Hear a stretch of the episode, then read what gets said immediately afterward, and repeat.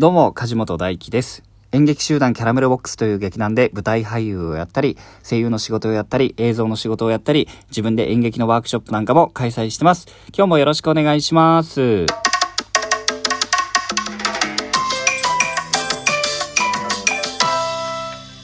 え今日は2月の22日、月曜日ですね。222ということで、にゃんにゃんにゃんということで、猫の日ですね。今日もよろしくお願いします。え今日もですね、いただいたギフトを紹介してから先に進みたいと思います。えー、ラジオネーム、はるかむさんより、美味しい棒一つと、コーヒーの微糖をいただきました。ありがとうございます。あの、これね、ずっと思ってたんだけど、ずっと思ってたっていうか、コーヒーの微糖でしょ？あの、缶コーヒーってやっぱコーヒーの微糖飲む方結構いません？まあ、もっと甘いのが好きって方もいると思うんですけど、僕もね、コーヒーの微糖をずっと飲んでたんですよ。やっぱコーヒーって飲みたくなるじゃないですか。でも、あの、今はブラックの缶コーヒーしか飲まないんですけど、缶コーヒーだったらね。あの、6、7年前に、えー、辞めたんですよ。それはあの、理由があって、その、その時期、本当急遽、本当にすごい短期間で絞らな、体を絞らなきゃいけない理由があったので、えー、っと、そのコーヒーの微糖を飲むのやめて、あとビールもやめてってやってたんですけど、その当時のまだブラックの缶コーヒーってちょっとあんまりイメージが良くなくてですね、ちょっとなんか水っぽいというか、うーん、なんかあんまりこう、なんかちょっと缶、臭かったりもして、ちょっと苦手だったんですけど、いや、飲んでみると慣れるもんですね。しかもそこら辺からなんかすごい缶コーヒーのクオリティがぐっと上がった気がするんですけど、そうしたらですよ、まあもちろんその、体をね、絞るために動かして、運動してはいたんですけど、えー、っと、まあご飯、白いご飯食べるのやめて、えー、っと、コーヒーの微糖もやめて、あとビールも飲まなくなっただけで、結構ね、変わりましたよ。体重一気に減ったし、まあ体重減るのがいいとは限らないですけど、見た目も全然違うし、あと何よりね、疲れにくくなりました。うん、だからね、微糖とはいえ結構な糖分入ってるんですよ。缶コーヒーもね。えー、飲む方ね、くれぐれもご注意くださいね。でもですね、ラジオトークではもうコーヒーの微糖いくらもらったって疲れたりしませんから、これからも、えー、ありがたくいただきたいと思います。えー、はるかむさんありがとうございました。えー、ラジオネームみかんさんよりギリチョコを2ついただきました。ありがとうございます。ギリチョコね、まだ、まだ行くよ ?2 月はチョコで。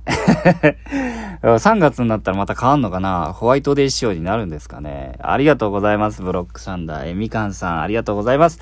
えー、匿名希望さん、カタカナの匿名希望さんより、えー、美味しい棒を6本いただきました。ありがとうございます。美味しい棒6本。これね、この間も言ったんだけど、えー、コーンポタージュ味、コーンポタージュ味。あの、美味しい棒をね、こうずっと見てるじゃないですか、毎日。ありがとうございます。で、まあ、現実世界ではね、偶然ですよ。あの、だから、えっと、全然違うんですけど、うまい棒っていうのがあるじゃないですか。全然これはあの、ラジオトークの名誉のために言いますけど、偶然ですよ、似てるのは。ね。で、うまい棒っていうのがあるでしょで、ラジオトークでいつも美味しい棒を見てるでしょコーンポタージュ味。で、徐々にやっぱ効いてくんだよね。体に。あの、僕普段お菓子食べないんですけど、あのー、昨日かな、お酒家で飲んでて、で、小腹が空いたんですよ。で、コンビニ行ったんですね。で、小腹空いてコンビニでお菓子って食べないんだけど、うまい棒ね、現実世界ではうまい棒、偶然似てるうまい棒の、コーンポタージュ味があったんですよ。買っちゃったもんね。もう見事にはまったよ、柵に。誰の柵なのかわかんないけど。いや、もうほんとね、広告の力ってすごいよねって思いました。えー、匿名希望さんありがとうございました。えー、っと、お便りもね、たくさんいただいてるんですよ。皆さん優しい。あのね、僕が昨日まで、僕が俳優になるまでっていう連載をね、ずっと、あの、してたんですよ。あの、生まれてからこの方、え、今のね、俳優人生をず、今までのをゆっくり話すっていうのやったんですけど、もう話すことなくなっちゃう、どうしようって言ってたから、皆さん俺気を利かせてかいろんな質問をいただいてるんですよ。今日はそれにお答えしていこうと思いますし、今日全部紹介できないと思いますけども、あの、順次お答えしていきますんで、引き続き質問感想、こういうことを喋ってくれ、これどう思うとかいうのあったら、あの、お悩み相談でも何でもいいんで募集してます。皆さんありがとうございます。あ、ちなみにですね、今日更新がね、いつもと違う時間でしょ？朝いつも更新してるんですけど、こいついきなりサボる気かよって思ってる方いたかもしれないですけど、これ理由がありまして、あの、僕の家の近所で激烈うるさい工事ずっと今日一日中やってたんですよ。なので、あ、とてもじゃないけど、これもガガガガっつってて、もう全部入っちゃうと思ってこの時間になっただけですんで、あの、もう何も話すことないってなってたわけじゃないってことだけはご承知おきください。えー、お便り読んでいきたいと思います。えー、ラジオネーム、ソラさんよりいただきました。ありがとうございます。梶本さん、こんばんは。こんばんは。俳優になるまでのシリーズ、いろんなこれまでのお話を聞くことができて楽しかったです。これからもいろんな作品とか役者さんのお話だったり、日々のこと、朗読とかも聞けたら嬉しいなと思ってます。楽しみにしてますね。いつもありがとうございます。ということで、ありがとうございます。指ハートを一つと、美味しい棒5本とともにいただきました。ありがとうございます。そうね、作品の話、今までちょっと駆け足でね、えー、全体の流れをお話ししてたんで、個々の作品の話とかってあんま詳しくしてこなかったんですけども、えー、そういう作品の話なんかもしていけたらなっていうふうには思ってますし、あと朗読ね。うん、YouTube でも朗読やってたんですけど、これからもやるとは思うんですけど、あの、なんかラジオトークでもまた音色が違うし、この編集してない感がすごい好きなので、えー、12分使ってね、えー、ゆっくり朗読もシリーズでやれたらなっていうふうには実は思ってます。あの、YouTube でもやってた星の王子様の朗読をしてたんですけど、えー、著作権的には、あの時の王子くんっていうタイトルでね、あの、青空文庫に、え著作権切れたものがあるんで、それを読ませていただいてたんですけど、あれね、朗読してからすごい好きになったんですね、素敵な作品で。だから、ラジオトークでももう一回やれたらなっていうふうには思ってます。えー、ソラトさんありがとうございました。えー、ラジオネーム、匿名希望さんより、えー、いただきました。ありがとうございます。毎日楽しみにしていた連載もついに終わってしまったのですね。お疲れ様でした。寂しいです。やめなかっただけ。えー、紆余曲折を経た梶本さんだからこそとても重みのある言葉に思います。いつも前向きな言葉に励まされています。ありがとうございます。いや、こちらこそどうもありがとうございます。梶本さんに出会ってたくさんの影響を受け、私は新しい一歩を踏み出すことができました。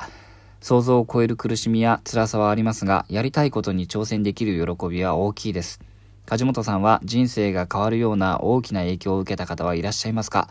これまでの連載内でもそれらしき方は何名か出てきたように思いますが、もしいらっしゃれば教えてください。ということでありがとうございます。ギリチョコ2つとともにいただきました。どうもありがとうございます。ねえ。あ、いや、もう僕、なんぞがね、誰かの人生に影響を与えてしまっているってのはおこがましい話だなと思うんですけども、でもね、僕も未だにね、辛いことばっかりですよ。うまくいかないし。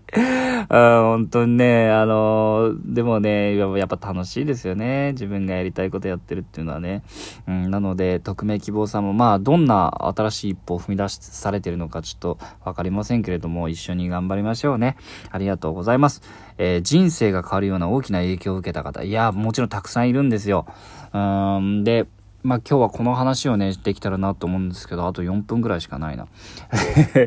そうですね、何人もいるんですけど、まあ一人挙げるとしたら、今日お話ししたいのはですね、えー、スタッフさんでずっとお世話になってる、これなんかいろんなとこでもお話ししてるんですけど、僕が東京の父親と慕ってるスタッフさんがいまして、